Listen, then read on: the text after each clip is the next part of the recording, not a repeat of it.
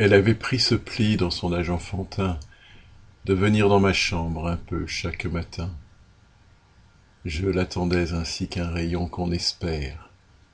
Elle entrait et disait Bonjour, mon petit père, prenait ma plume, ouvrait mes livres, s'asseyait sur mon lit, dérangeait mes papiers et riait, puis soudain s'en allait comme un oiseau qui passe.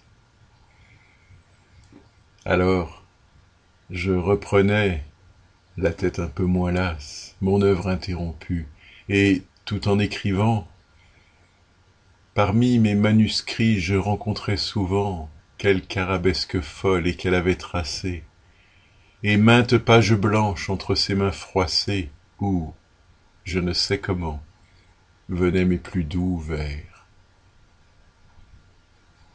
Elle aimait Dieu, les fleurs, les astres, les prés verts, et c'était un esprit avant d'être une femme.